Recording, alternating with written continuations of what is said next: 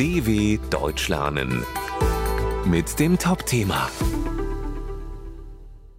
Neuroathletik, Gehirntraining für den Sport.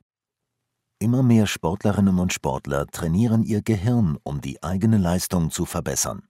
Das Training soll helfen, Bewegungsabläufe zu optimieren. Dafür braucht man keine besonderen Geräte. 2014 bei der Fußball-Weltmeisterschaft in Brasilien.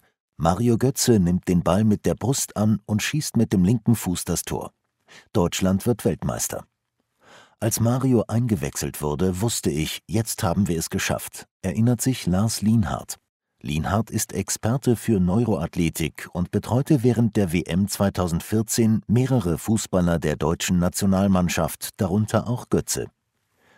Der Sportwissenschaftler führt Gehirntrainings mit Sportlerinnen und Sportlern durch. Die Idee dahinter? Alle Bewegungen, die ein Mensch macht, werden vom Gehirn kontrolliert und gesteuert. Bei der Neuroathletik werden bestimmte Bereiche vom Gehirn aktiviert, um diese Abläufe zu optimieren. Das Gehirntraining wird inzwischen von vielen Sportlerinnen und Sportlern genutzt, um die eigene Leistung zu verbessern, aber auch um Verletzungen vorzubeugen. Die Sprinterin Rebecca Hase hat seit rund sieben Jahren das Gehirntraining in ihr Leben integriert.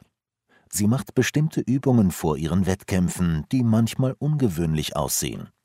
Wenn man den Kopf verdreht, den Kiefer in eine andere Richtung schiebt oder die Zunge irgendwo draußen hängen hat, dann freuen sich die Kameraleute sicher sehr, sagt die Sportlerin.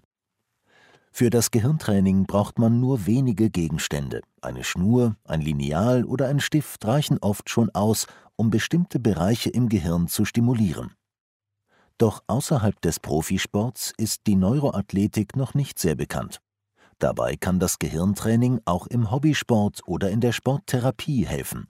Wir sind gerade erst am Anfang, sagt Neuroathletik-Experte Lienhardt. dw.com/topthema